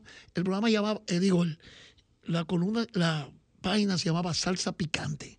Ahí yo desglos- desglosaba lo que estaba sucediendo a nivel de la salsa, a nivel del mundo. ¿Eso ah, en qué año más o menos? Ubícanos en, la franja de tiempo. Eh, duré 15 años. Eso, eso, ese, en la eh, última ese- hora, Ajá. eso de en el 80, el 80 Exacto. de los 80, que también eso me dio eh, pie para ser, llegar a ser miembro de Acroarte hasta el día de hoy. Yo entré en el 89 a Acroarte, 32 años creo que son, o 33, de 35 que tiene Acroarte. Porque esa página, más los trabajos de fondo que yo hacía en el listín diario, eso siendo gerente allá. Porque ya cuando pasó todo eso que yo lo iba haciendo y poniendo, iba al periódico, recuerdo que el ex ministro de Educación, mi amigo José Rafael La Antigua, iba los viernes conmigo, él a poner su biblioteca y yo mi salsa picante. Teníamos una página entera los dos. Yo llevaba las carátulas de los CD en, en fotomecánica le tirábamos fotos. Mao me escribía las cuartillas, que eran cuatro, seis columnas, a seis columnas. Y ahí diagramábamos eh, en la página. El director eh, siempre pedía mi columna para verla primero. Él era el que la autorizaba, pero eh, la veía. Y Rudy, Rudy González. El que me llevó a mí fue Carlos Batista Matos pero yo también escribía otra página entera en el listín diario en la revista Escala. Se llamaba Los Picaditos. Eh, cositas de chisme y cosas, y, y, y- y- y noticias cortas, cortitas, Sí. de párrafos, de un par de párrafos. Yo fui eh, a- trabajando todo ese tipo de cosas hasta que el día eh, 22 de abril de 1995, mi hermano me da, cuando me ofreció que fuera, yo le dije, tiene que cambiar la programación completa. Vamos a hacerla tropical. Salsa y merengue. Bachata no estaba tan fuerte cuando eso. Entonces, salsa y merengue. Porque en ese tiempo había una, una categoría para el merengue y para la salsa. Cuando estaba Acroarte y todos los premios que había eran los músicos, la- el género merengue y el género salsa. Sí, están así todavía. Todavía. Todavía están así. Eh, en Estados Unidos se conoce como música Tropical salsa. tropical. Tropical salsa se llama. Merengue y salsa. Merengue y y Sí, salsa. en los Billboard. ¿Todavía sí- sigue así? Sí, tropical salsa. El Billboard. Porque vamos a explicar ahorita lo de salsa. Lo, ¿Por qué salsa? Y eh, eh, recuerda que William me dijo, mi hermano, eh, hermano, como usted y yo íbamos mucho al British Gate en Nueva York, en Bleecker Avenue, allá abajo, en Soho, vamos a hacer un programa de usted de la siguiente manera. Digo, está bien, ¿cómo que tú quieres? Yo quiero hacer una sección salsa mix jazz. La, Desde la las- salsa se encuentra con el jazz. desde las 6 de la mañana hasta las 12 del día con distintas secciones. Digo, pero hermano, a las 6 de la mañana no hay nadie en la calle. Dice que tú dices que no. Hoy las mujeres se levantan temprano y la familia y la, y la gente en la calle eh, eh, eh, quieren buscar una opción nueva. Bueno, pues comenzamos a las 6, de 6 a 7, salsa mix jazz. Porque hay mucha sinergia entre la salsa y el, jazz. Sí, hay una Mucha. combinación que se hace mucho en Nueva York y, y- Ujú. en, en, en Blue- en- en Blue- en- en- allá abajo en, el- en el Blicker, como yo dije, en, en, De hecho, hay grandes músicos. Blue Note. Hay, gran- hay grandes músicos de Los salsa jazzistas que son, que son jazzistas. Eddie eh, Palmieri. Eddie Palmieri. esa gente. Todo, todo el que le gusta, Eh, todo, eh, eh, sí, claro, todo el claro. que le gusta la música reconoce en el jazz eh, la perfección de la música. La, la, la música. La música de los músicos. De los músicos, el jazz. Ahora, dime, para entrar directamente en la salsa, porque todo Dame el mundo terminar, sabe. dame terminar ya Sí. lo de salsa picante, que 22 años hoy. Bueno, arrancamos el programa. De 6 a 7, salsa mix jazz. De 7 a 8, los salseros también cantan bolero. Es, es casi la misma estructura que tú tienes en el programa ahora mismo. Eh, casi la misma sí, estructura que tú tienes en salsa menos, picante. menos los salseros en bolero, Sí, sí. porque ahora yo tengo que aprovechar, hay varias competencias en el medio, y yo con, con bolero, como que me voy, como que me quedo un ching rezagado, y lo, lo, lo puse en pausa por un tiempecito hasta que yo finque bien. Y luego venía de 8 a 10 salsas románticas, eróticas y sensuales. Exactamente, que tú una sección que tú tienes. Y clásicos de la salsa de 10 a 12.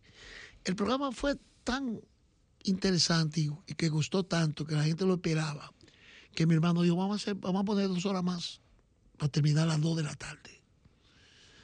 Ahí seguimos y ampliamos la salsa romántica, le metimos una sección de deporte temprano en la mañana para actualizar a la gente y terminamos con lo clásico. Pero siguió el programa subiendo rating. Y me dice, vámonos hasta las 4. Entonces yo le dije, no, entonces vamos a hacer algo.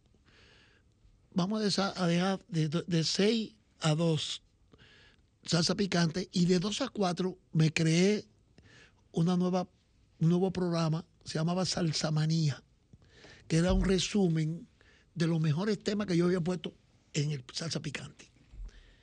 Entonces es una, una, una Un especie extracto de lo un extracto de lo mismo que tú. Eh, de lo Tú mejor. pasaba el día entero en la El día entero. Nosotros teníamos a Doña Nena que nos hacía un desayuno a las 8, que eso no tenía madre. Y yo tenía un equipo. Paul García, que ustedes lo conocen aquí, era uno de mis de mi, de mi ingenieros de, de, de- de sonido. Y así comenzó el programa hasta que tuve la, vamos a decir, la dicha, no dicha, porque he estado en cuatro emisoras que han vendido. Cuatro que han vendido, estando yo ahí. Primero fue la 104.5, la de mi madre. Luego me llamaron a Rumba. Y para ser socio de Rumba 98.5, donde yo estoy ahora otra vez, Sí. era Juan y Nelson, que eran los dueños. Y yo era accionista de esa, de esa co- emisora. La vendieron. Luego, inmediatamente, sin perder una semana ni nada, me llama Héctor José Torres, La Fuerza. Universal, 98.1. De 98.5 a 98.1. Ahí mismo. Ahí mismito al lado. Entonces, ahí estaba. Cuando la vendieron, yo no sabía que le iban a vender.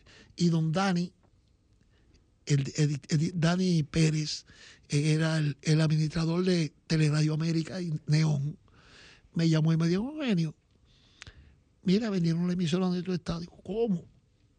Sí, la vendieron. Y digo yo, pero a mí no me han dicho nada. No, no te van a decir, pero tú tienes cinco horas aquí, en Neón arranca para acá. Digo, dame un chance, dame eh, ver qué yo hago y voy por allá para entonces cuadrar. Cuadré con él y volvió de la fuerza y de fuerza. Usted vendió la emisora, pero yo no lo sabía y ya lo sé. Entonces, como yo no voy a tener trabajo, ya yo tengo trabajo. O sea, no me puedo ir sin terminar el mes. Yo te voy a dejar a Paul García, que era mi control. Terminé el mes y yo me voy para Neón. Para Neón. Neón. ¿Tú sabes qué fecha yo entré en rumba aquella vez? Me acuerdo que fue un 5 de febrero. De mil, desde el 2008 por ahí creo que fue, 2008, 2009. Después pasé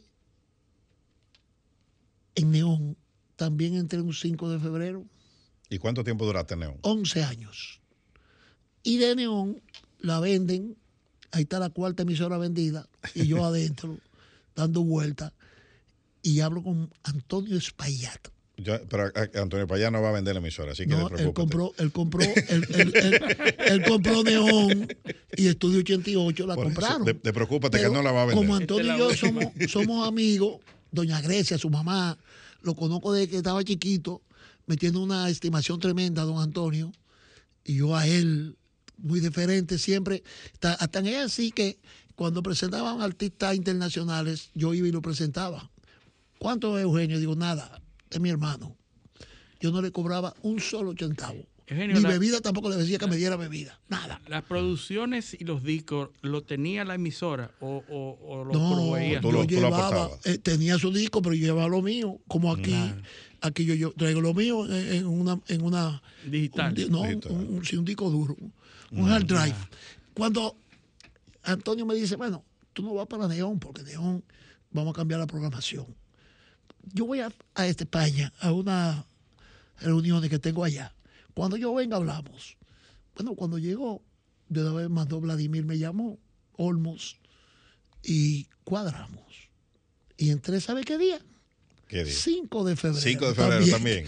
O sea, yo pisado año- ahí. que yo cumplo año el 4. Oye, El eso. 4 de febrero. Esa es la historia monda y vironda de salsa picante hasta el día de hoy.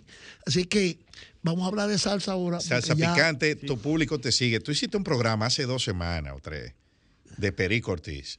Todavía está. Óyeme. o- eso, eso, eso, yo, yo siempre te oigo, tú lo sabes. Sí. Ahora, Desde Neón tú me estás oyendo. yo te estoy oyendo todo- Siempre. hace años que te estoy oyendo. Y ese programa de Perico Ortiz, tengo para decirte que es uno de los mejores programas que tú has hecho. Pues dame, déjame dar un dato a ti y a los amigos Y te felicito aquí públicamente. ¿eh? eh, Rumba y RCC Media me inspiraron a cambiar formato. El formato de salsa picante, yo estoy haciendo un aporte. Ningún programa de salsa, ni aquí ni en ninguna parte del mundo, ha hecho lo que yo estoy haciendo. ¿Qué estoy haciendo? Reconociendo, la gente reconoce el compositor y al cantante, Exacto. pero no al arreglista. Exactamente. Entonces yo introduje esa nueva faceta que es el que produce la música. que el que produce Eh, eh, y el que claro. Y que tú, haciendo un programa, no repite temas. O sea, toda la semana yo no pongo un tema repetido de la otra semana. Sobre todo es que la gente no conecta.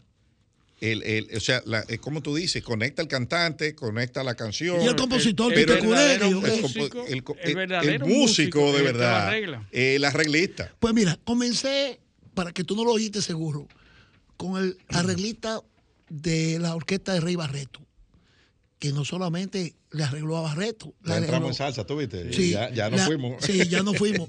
Le arregló a muchas orquestas. El Louis, Louis Cruz, el nene del Bronx, la noticia, quítate la máscara. Eh, eh, oye, Ray Barreto, tremendo, tremendo. eh, Todos eh, los percusionista. temas grandes de Barreto los arregló él y lo tocó en el piano. Indestructible. Terminé eso, todo eso. Cuando termino de él, me voy a Luis Ramírez, Pan Juan Pachanga. eh, eh, Pachanga, eh, popularizada oye, por Rubén, por Rubén Sí. Isadora Duncan, Sin tu cariño son de cartón, eh, Rey de la Paz con Estar enamorado, todos esos temas. Y la gente se está dando cuenta de algo que no sabía. Lo mismo, el mismo bacanito me dice, "Oye, yo no sabía que ese tema era, digo, para que sepa. Entonces, seguimos ahora con Luis Perico Ortiz, que ya tengo dos semanas y con estas tres, porque Luis Perico le arregló a Cerón, al No, conjunto no, Luis clásico, Perico, Luis Perico, a Willy Colón. Contigo he aprendido yo ahí y he conocido muchos temas de Luis Perico Ortiz que yo jamás lo conectaba Oh, con él. O Pedro Navaja y Plástico se lo Eh, arregló a, a Willy Colón. Exactamente, Y eso el es para que tú veas. Nueva y la reglita de Pedro Navaja y, y, y Plástico, el Luis Perico Y Ortiz. con Tommy Olivencia. Esta, esta tarde sigue entre cumpleaños y celebración con la gente que viene, vienen los salseros, con Luis Perico Ortiz. Y te lo voy a dedicar otra vez a ti. Ya la otra semana podría ser que el que ve, el que ve, el, que ve la película de la- el, el concierto de la, de la Fania, Fania en, en, en el Chita. eh, no, no, el, que fue en África. En África, Live in Africa. eh, ese, Life in Africa. Esa fue la tercera película. Ahí está Perico Ortiz. Sí. Tocando la trompeta. Sí, Luis Perico Eh, es- eh, el, el- el trompetista. tanto Luis Perico como Luis Ramírez eran los fenómenos que armonizaban y arreglaban esos trabajos. Hay un tema de Cho Feliciano que se llama Canta, canta, se olvida, quiere corazón. Luis Ramírez lo arregló. Ahí toca Pacheco, Perico, eh, eh, Papo Luca, eh, todo el mundo, Mario Ortiz, el, el, el, el saxofonista dominicano. Todo ese tipo de cosas yo la digo y ha sido todo un éxito eso, a todo el mundo le gusta. No repito tema, como digo, y es un aporte a la radio porque nadie ha trabajado nunca con los arreglistas. ¿Quiénes, quiénes son los dueños de la salsa? ¿De dónde sale? ¿Quiénes fueron los primeros que in- interpretaron salsa, Lo- crearon salsa? Lo primero que te voy a decir a usted y a los amigos oyentes, nadie, ningún país es dueño de la salsa. Porque la salsa no es un ritmo. Oye, qué ¿Qué, paradoja. qué es la salsa? Es un concepto mercadológico musical. Ok. O sea, ¿por qué? Porque cobija, es como la ley de conjunto en matemática. Los conjuntos y los subconjuntos. Exacto. En este caso, el nombre salsa comercial, mercadológico, es el techo de los subconjuntos. ¿Cuáles son los subconjuntos en la salsa? La guaracha, el guaguancó, el son, el mambo, la bachata, eh, perdón, la, la charanga, eh, todo eso, el bugalú, todo eso se llama salsa. Son ritmos caribeños, pero ¿qué aporta Nueva York en eso? Reúne a todo el mundo. Comenzó- Es donde se reúne sí, todo el mundo. Pero Comenzó la esto- instrumentalización. No, no, no, no. Este movimiento comenzó, vamos, vamos a poner claro eso, con la película Our Latin Thing, nuestra cosa latina. Oye, ¿por dónde va? Se reunieron un grupo de hispanoamericanos a través de la Fania con Jerry Masucci y Pacheco a la cabeza. Que vivían en Nueva York. Sí, Pacheco, un dato que yo le corregí a, a muchas biografías que ponían que el nombre de Johnny Pacheco era Johnny eh, Juan Azaria Pacheco Kinipin. No. Eh, recuerdo que lo arregló Wikipedia. Wikipedia arregló, porque yo le dije que el nombre de Pacheco real, yo tengo la cédula y todo sacada de aquí. Juan Pablo Pacheco Kinipin. Ese es el nombre de él. Juan Pablo. Juan Pablo, no Juan Azaria. Rafael Azaria es el papá que era director Juan Pablo de orquesta. de- de los Pepines de Sí, Santiago. y que se fueron corriendo de aquí a Trujillo porque Trujillo quería que le cambiaran el nombre de la orquesta con el nombre de él, a la que dirigía el papá de Pacheco. El papá de Pacheco era clari- clarinetista y el director. Pacheco le regalaron una, armonía, una armónica, una, una- el de, nervio. una de boca, una, un acordeón de Una boca, y aprendió a ser eh, percusionista, estudió en Julibar. Bueno, pues Pacheco. Lo pusieron y- a tocar para Cochero. Sí, eh, Bobby, su primer- Bobby Cruz, eh, Bobby Valentín, Rey Barreto, Ricky Rey. Músicos radicados grupo- en Nueva York. Ese grupo comenzaron el movimiento que se denominó el sonido de Nueva York. Y dijeron, ellos están estudiando cómo- qué es lo que van a hacer, qué cambio que van a hacer. Porque cada vez que iban a un sitio, me decían, esto es una guaracha. Ahora vamos a tocar guaguancó. O vamos a tocar son. O son montuno. O una charanga. No, ya, eh, para evitarse todo eso, comenzaron este movimiento fusión. y dijeron, vamos a hacer la orquesta ideal de la del nuevo movimiento, que todavía no se llamaba salsa. Primero se reunieron la Fania en el Red Garter, en un club. Hicieron dos discos, pero no era una reunión de la Fania per se. Habían invitados y cosas para hacer una orquesta que no era la de la Fania. Fania era un récord, una, Una compañía de disquera. una disquera, fundada por Pacheco y buscó a Masucci de socio en 1964, Fania Records. En ese 71 hablaron con Rafi Mercado, que era el gerente del Chita, el Club Chita, allá en la 52, entre Broadway y Octava Avenida. Ahí quedaba, la Octava Avenida, entre Octava y Novena, creo que quedaba. Ahí le dieron el jueves Tocar en porque vivo. el viernes, sábado y domingo eso se llenaba como quiera. Vamos a hacer el jueves para que ustedes graben. ¿Qué orquesta usted tiene? Entonces Pacheco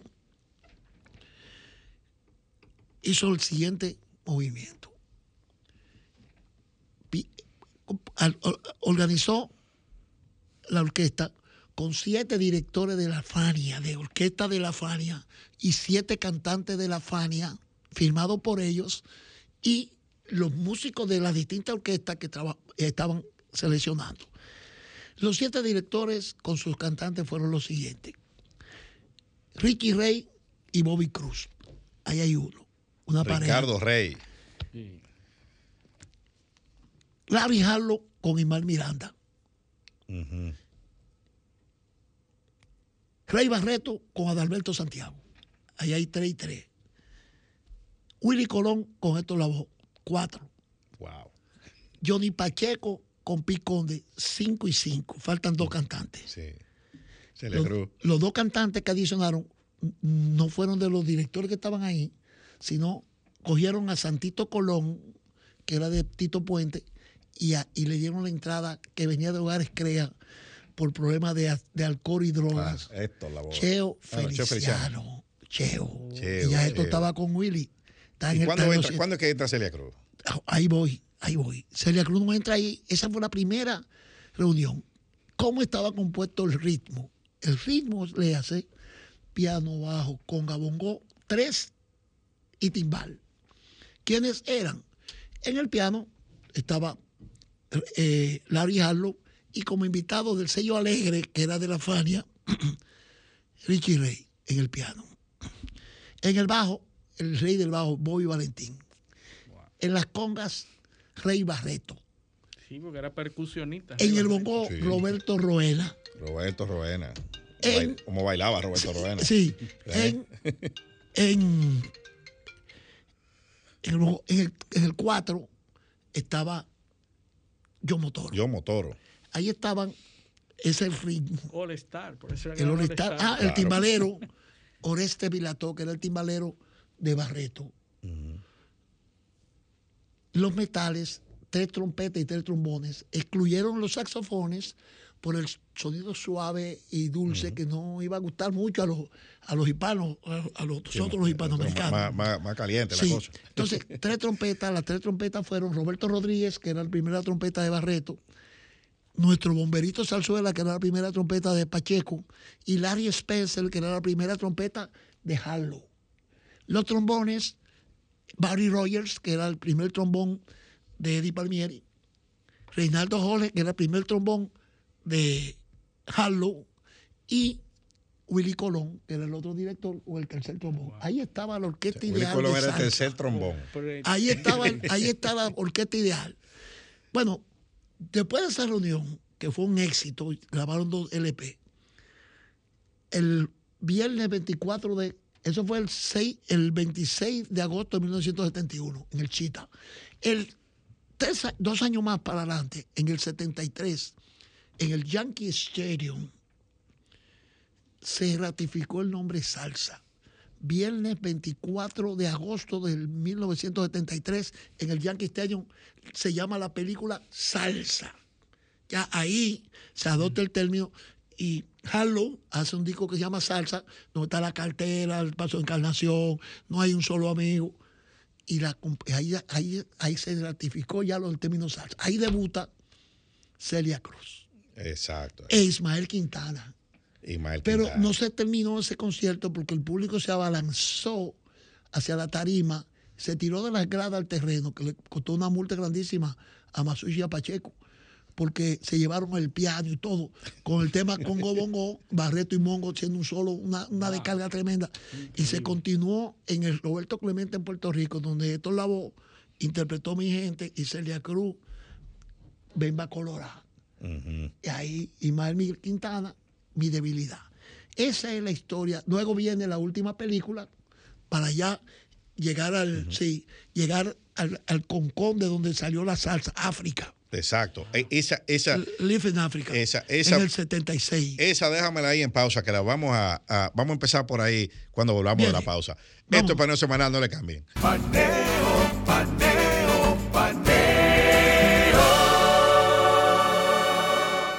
Continuamos en su espacio paneo semanal por esta Sol 106.5 FM. También en YouTube, en RCC Media y en nuestro canal Paneo Semanal y en nuestras redes sociales, Instagram, Facebook y Twitter, Paneo Semanal. Hoy con nuestro queridísimo amigo y hermano y experto, nos ha dado una clase hoy de lo que es la salsa, Bueno, y, ese, Eugenio Pérez. ese gran concierto en Zaire, yo quiero que me explique de dónde surge y, y cómo llega en ese grupo. No, y en el, en el contexto que se da, porque eh, el concierto se da en Zaire, en el marco de la pelea Ali Foreman. Se arma un, un festival, Mobutu Cese Seco. Que no se consiguió el dinero para hacerla en Estados Unidos y entonces el presidente... Ali acababa de llegar de su... A Ali le habían quitado la licencia de boxeo. Era por el asunto de, de, de Vietnam. Vietnam. por no, No ir a ir a Vietnam. Vietnam. Y Se- en se una, negó a ir. En una, en una sentencia icónica de la Suprema Corte de Justicia, una jurisprudencia sobre la objeción de conciencia, que fue lo que Ali alegó para no ir, se le restituyó su licencia de boxeo por una decisión unánime de la Suprema. O sea, los nueve jueces votaron Sí. por esa, por esa decisión. 74. Y Ali, que estuvo creo que siete años sin, sin, Sin poder boxear. sin poder boxear, vuelve al cuadrilátero Sí. contra un campeón joven, que era el campeón más joven de los pesos pesados antes de Tyson, Foreman. George Foreman. Le dio golpe a Ali. El hombre Ali que- pegado de la, de la- Ali pegado de la soga. El hombre que ahora se conoce porque vende una parrilla de azar, que es lo que las generaciones jóvenes lo conocen, era el campeón de los pesos pesados más joven. Sí. Más joven, déjame ver, eran los campeones más jóvenes han sido Ali, Foreman y después Tyson. Sí. Son campeones. eh, Tyson, en lo de Tyson es que era el campeón unificado de, de tres o cuatro ¿Supiste lo federaciones. de Tyson en el avión? Con 21 años, sí. Con 21 años. Era campeón unificado de cuatro federaciones de boxeo. Sí. Entonces, se Entonces, hace- esa pelea se da ahí, el retorno de Ali al cuadrilátero, por una pelea titular contra Foreman. Sí. Y había mucha expectativa porque era el maestro del boxeo contra la, la leyenda. O sea, Foreman, las últimas peleas, anteri- eh, eh, creo que las últimas cinco peleas previas a esa, Foreman no le había pasado a nadie del tercer round. Porque tenía una pegada y entonces Ali, con toda la... la, la- la- la- Su regreso al boxeo. No, y la, y la retórica, él le decía, te voy a enseñar a pelear. Sí, sí. En el séptimo te va. Desesperaba psicológicamente. Lo, lo, lo desestabilizaba. No, y- cada- y, volando como mariposa y picando Exactamente. le preguntaba, ¿usted le tiene miedo a los golpes de Foreman? Decía, para golpearme tiene que verme. Y él no me Y él ve. volando. Entonces se hizo como un festival. en- Se hizo un festival Ahí fue la en torno, en torno a esa pelea y ahí es que llega entonces la Fania. la Fania. Imagínate Africa. el, el- el- el liderazgo latino y negro Juntos. juntos Juntos. ahí y, y la, y la representatividad de esos nuevos Es Las bueno- minorías. en Sí, Estados- es bueno puntualizar, como fuimos hispanos, lo que hicimos la salsa. Cada país tiene su salsa. Colombia tiene su salsa, Venezuela tiene su salsa, Cuba tiene su salsa. Pero ¿y cómo viene un judío como Eh, Larry Harlow, Puerto por? Rico fue a Cuba. Allá se pulió en Cuba. Harlow. Y lo- nosotros los dominicanos tenemos nuestra salsa. Ningún país, esto es de los hispanoamericanos. se puede diferenciar el la salsa- concepto, la salsa el por cada concepto país. mercadológico, perdón. se puede diferenciar la- Los la- estilos. los estilos dominicanos venezolanos Claro, cubanos eso se- de una vez tú lo notas, tú lo notas. Cada uno tiene su estilo. Ahora, para mí, lo que mejor interpretan la salsa son los puertorriqueños. Y los colombianos y los venezolanos ya, eh, pues Panamá tiene su salsa también, con Rubén y su grupo Sí, para allá. sí. Cada país tiene su salsa. Y cada país tiene su ícono salsero, cantante. Cada país tiene un cantante que es su estandarte. Por ejemplo, Venezuela tiene a Oscar de León. Colombia a Joe Arroyo. Sí. Nicaragua a Luis Enrique.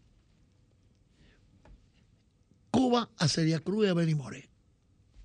Puerto Rico al sonero mayor Ismael Rivera. Y República Dominicana a José Alberto el Canario.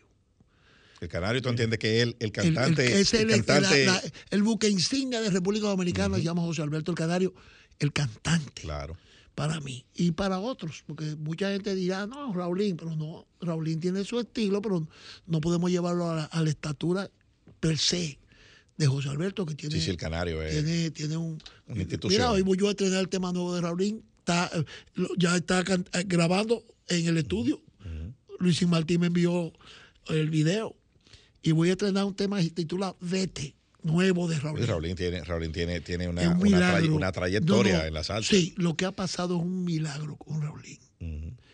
Levantarse después de estar entubado y, y las arterias malas, de las tres, una que no servía para. Es un la milagro. cuerda vocal Y no- nosotros los dominicanos no podemos quejarnos. Mira, Sexapil, Michel, Gillo Sarante, David Cada, Alex Matos, Chiquito Timbán, Revolución Salsera, Félix Manuel, Danae, el futuro de la salsa, eh, Edwin, Asdrúbal, eh, Kelman Núñez, la gente no menciona que el Manoye, pero Ah, sí, el Manoye el con- el control. es un tolete. Control de la ciudad. Eh, entonces, se- eso se cimenta eh, como los muchachos que salieron de Revolución Salsera y, ¿no? y, y y de arreg- chiquito. y buenos arreglistas de salsa. Mira, sí. salsa con coco, un tremendo, una tremenda Sí, salsa. ¿eh? Alberto María, Lugo, eh, Kelvin, Kelvin. eh, bueno, todos esos muchachos están haciendo salsa. Aquí me dice, me entrevistó Julio Clemente con relación al problema que tuvo Gillo con, la, con su hermano Julián Oroduro. Y me pregunta a mí, yo le dije, bueno, mira, eh, yo primero quiero felicitar a Gillo por el triunfo de su concierto, sus 20, sus 20, sus 10, sus 10 años. Y con relación a una discusión entre dos hermanos, yo no me voy a meter en ese lío porque son hermanos. Ahora, lo que sí yo puedo estar seguro que si él no lo invitó ahí y a otra gente es porque él quería que los que están ahí era porque su fiesta era de él y el que hace su fiesta invita a quien quiere. Y me pregunté, ¿a ti te invitaron? Digo, no, pero yo no soy guapo. A mí no me invitaron. No me han dicho que no vaya, pero tampoco me invitaron. o sea, yo no tengo problema. Y yo amigo mío y yo quiero que él es el número uno. Es el número uno en el gusto del público de la salsa ahora mismo. Eugenio, Entonces, pero oye, y me dice, la salsa está en el suelo. Digo, bueno, la- no la salsa, los géneros eh, bajan y suben de nivel. Ahora, ¿quién tú dices que es el número uno en la salsa? Gillo, está arriba, en el tope, lo máximo. Digo, sí, tú estás viendo. Entonces, ¿qué canta Gillo? Salsa, entonces la salsa no está en el suelo. Si Gillo está ahí encaramado, no puede estar en el suelo. La pregunta viene si ha evolucionado la salsa de, de- de ese periodo dorado de los 70, de Sí. la Fania All Star, ha- evolucionado. Porque a mí en lo particular, que me encanta la música, me encanta el jazz, la, la clave de la salsa es la orquestación, la cantidad de instrumentos. Tú, que- tú ves lo que- que, tú, lo que hablamos ahorita. Sí. La orquestación y el arreglo. Y el arreglo. ¿Usted está Porque viendo? cuando Oye, tú oye, oías ¿dónde lo- caímos? cuando Oye, tú ¿dónde empezamos? Lo- La- no, la- lo, que estoy haciendo yo ahora. Sí, sí, sí. Las Eso piezas es- de la Fania All Star se oía una orquesta detrás. Tenía una orquestación completa que llenaba. Es el arreglo. Solo, hay que ver esa, solo hay que ver ese concierto todavía remastered. Eh, eh, eh, o sea, eh, ahora y trasladarse a esa época, lograr lograr Y a reconocer todos cada esos uno de los instrumentos Claro. que se Yo sé, reconocían. yo sé por dónde tú vas. y la puesta en escena donde, donde a cada uno se le daba un solo para que Yo, para que yo, yo sé por dónde va. Yo sé, él va por el sitio. No, esa música no la van a poder volver a hacer. Ya. Para que sepa. Eso no va a volver. Eso yo, te- eh, yo, le- yo Eso- se lo digo a mis hijos, se lo digo, miren, eso, Eso no es- vuelve. eso no vuelve más, mírenlo bien, esa es la mejor orquesta de Esas todos los mejores. tiempos. Coincide en el mismo periodo que la música disco, que a pesar de que a gente le gustaba y no le gustaba, pero todos coinciden en que la música disco orquestó, llenó de instrumentos eh, la música Claro. popular del momento. Caemos otra vez en el arreglista. Por eso el aporte que estamos haciendo, que hoy lo vamos a continuar con Luis Perico Ortiz a las 12 del mediodía en 98.5 Rumba, ese, Lo- lo hasta voy a las escuchar. 4 de la tarde. Ustedes van a escuchar cosas ahí de Santiago Cerón, por ejemplo, del conjunto clásico que él arregló. Ya yo, ya yo puse a Willy Colón con su. Cuando Willy Colón se separó de Rubén, que hicieron siembra y hicieron eh, Pedro Navaja y, y Plástico. Cuando Willy decidió ser cantante solo, ya sin Rubén, le dijo a Perico, mira Perico, yo creo que tú me hagas un tema al mismo nivel de Pedro Navaja y de, y de el arreglo. Tú sabes que, Navaja, tú sabes qué tema, tú sabes qué tema, clásica. qué tema le arregló para abrir Willy Colón como solo, su disco solo. Nueva York. Óyeme, qué tema. Nueva York, Nueva York, ciudad, ciudad, locura de mente, tristeza inmortal. Increíble. Millones de seres juntos se vuelven. Ese arreglo lo hizo Luis Perico Ortiz. Willy Colón y Rubén Blake se enemitaron, ¿verdad? En Sí, algún momento. una, una- un desacuerdo en un concierto que hicieron en Puerto Rico. Eh, la historia es la siguiente. Rubén busca a Willy para eh, a un aniversario de, de su reunión de siembra. eh, del disco más vendido de la salsa en esa época. Y Willy dice, bueno, yo te preparo la orquestación. Y tú la parte financiera y de, y de, y de sponsor, como dicen los americanos. O sea, pusieron de acuerdo. Sí. Eh, Willy puso la orquesta, la preparó los temas, lo montaron y, y Rubén con su abogado, su abogado y su, su contador, la gente que llevaba la finanza, y se llevaron a cabo todo. Bueno, se te hace el concierto, se cobran los cuartos y el financiero se fue con los cuartos. Tumbó a Rubén y a Willy. Pero Willy, a quien le reclama es a Rubén. Claro, responsable. Él, tú, eres, tú eres- fue tu contador que se fue a los cuartos. Y entonces Rubén dijo, bueno, a mí también me- nos engañaron a los dos, no fue a mí solo, no fue a ti solo. Vamos a buscar el tipo. Y ahí fue la enemistad. Y cuando, háblame un poco de la de, de, de esa, de ese manejo de otro cantante icónico de la salsa, de Héctor Lavoe, en ese grupo. No, no, Héctor de- Lavoe de, era- de, de- de la, de la Fania. Era, era, eh, era, era como era eh, Fernandito, eh, en cuando su estaba en droga, y, y Alex Bueno, La fama, que nunca estaban, fama. nunca aparecían.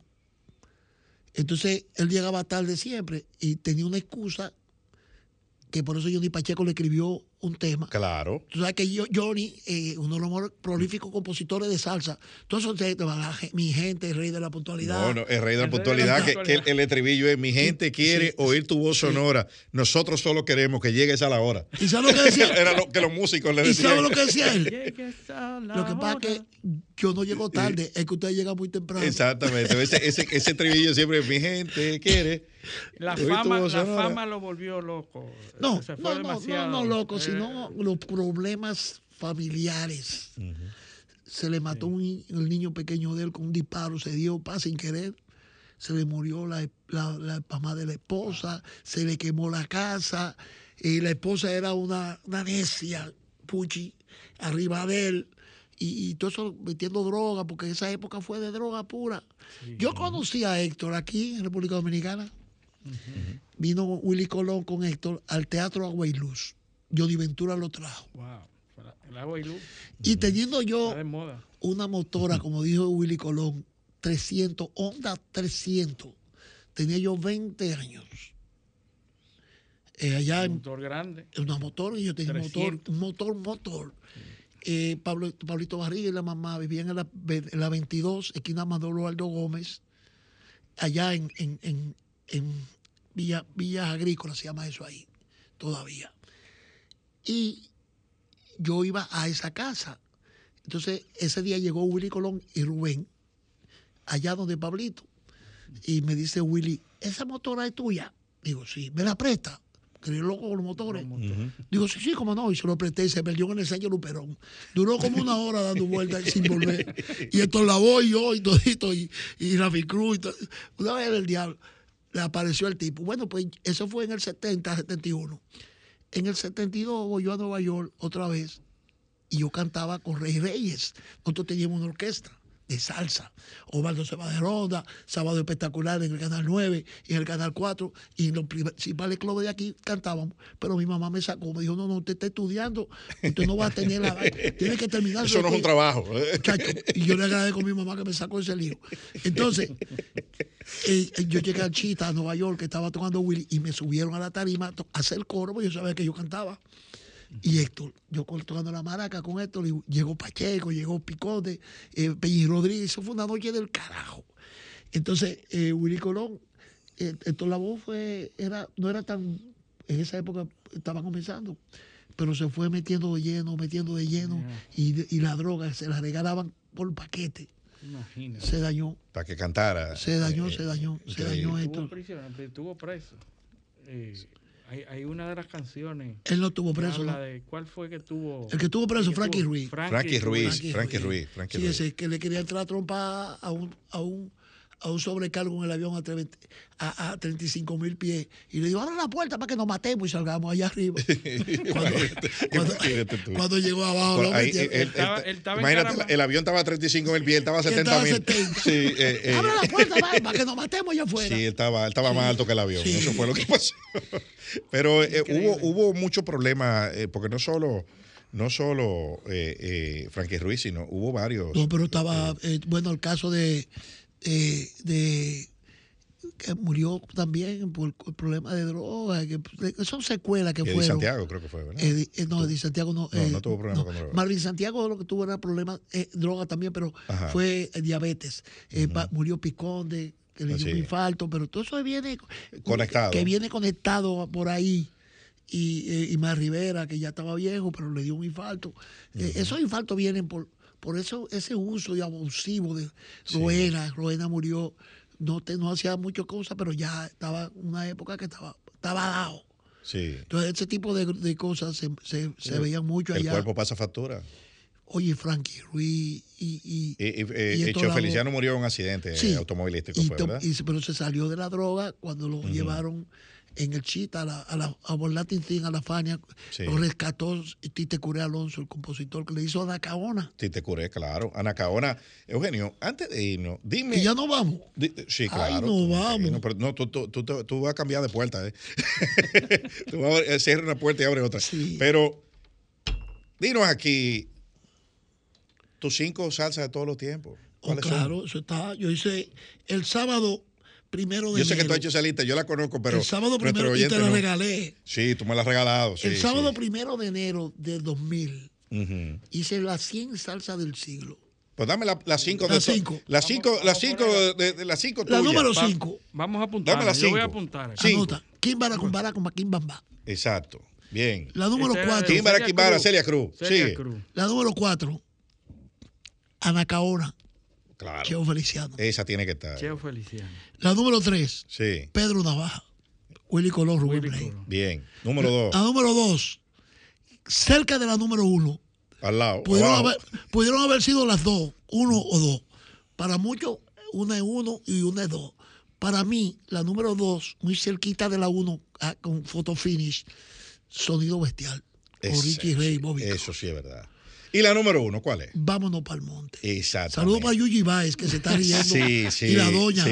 que no lo suelta Sí, ni loca. sí, no, que todo el no. tiempo con él ahí. No debe- no, allá no, eh, eh, allá eh, en, en Iberia, en A, el mesón Iberia. a- a Yuyi lo cargamos con un 25 a ella. No, ella, ella, la cuñada, la cuñada. Eh, no, no, está cargado con 25. Bueno, no pues puede, yo voy a no puede seguir, yo voy a seguir salsa ahora aquí enfrente. Bueno. ya sabes. una Tú- salsita Nada más tiene que moverse, la rumba. No, no, ahora, 98.5. ahora mismo, con el perdón de lo que de, de lo Sí, que- no, lo que siguen lo de- van a oír de nuestros sucesores. fanáticos, sus fanáticos. Pero yo voy a oír salsa ahora de camino que para tú la casa. oyes. tú la- Te agradezco a ti, al senador que no está aquí con nosotros, y a ti, Fabio. y a Luis José. Eh, A no, Luis pero el, José, sena- el Luis se- José. el senador, el senador está, debe estar nervioso, porque él me, eh, me escribió, me, me escribió, dile, yo quería estar ahí yo, con le, Eugenio. yo le regalé la 100 en salsa. Claro, entonces, sí. entonces, como el senador no está aquí ahora, tú vas a tener que volver para cuando él esté. Ah, sí, está bien. Eh, la eh, segunda parte. La segunda, la segunda segunda parte. Se nos quedaron Y- los, los muchos salseros Claro, nuevos. Prepárense su, su pregunta. Exacto. Y antes de yo comenzar, sacamos que sea media hora de yo comenzar. Está bien. Y, y de media hora. No, pero es para que vuelva, no le pregunte todo ahora, porque entonces no va a poder volver. Sí, sí, para después. Eugenio. O tú tienes una última pregunta. No, no, que ya no hay tiempo. Eugenio. Ah, sí, sí, a menos cinco. de Marc Anthony después. Saludos para Vladimir Olmos, mi Sí, hermano. Salúdamelo, salúdamelo. Y a Paola, allá abajo. No, y a Humberto, que es el que. Humberto, no, Humberto, que saca a la gente del aire aquí. No, es que Mira. Humberto, Humberto es que cuando, cuando falla el bacanito, es conmigo que va para allá. no, y saca- te saca del aire también si te pasa de contento. Sí. Bueno, eh, Eugenio, gracias y esperamos tenerte de nuevo por aquí. Eh, ha sido un tremendo programa, nos, nos- nos encantó tu Me voy presencia a aquí. salsa picante ahora. Bueno, y a ustedes, amables teleoyentes, eh, esperar que con el favor de Dios tenerlos aquí el próximo sábado en una nueva edición a Viva Voz y agradecer su sintonía el día de hoy. Hasta entonces. Paneo, paneo.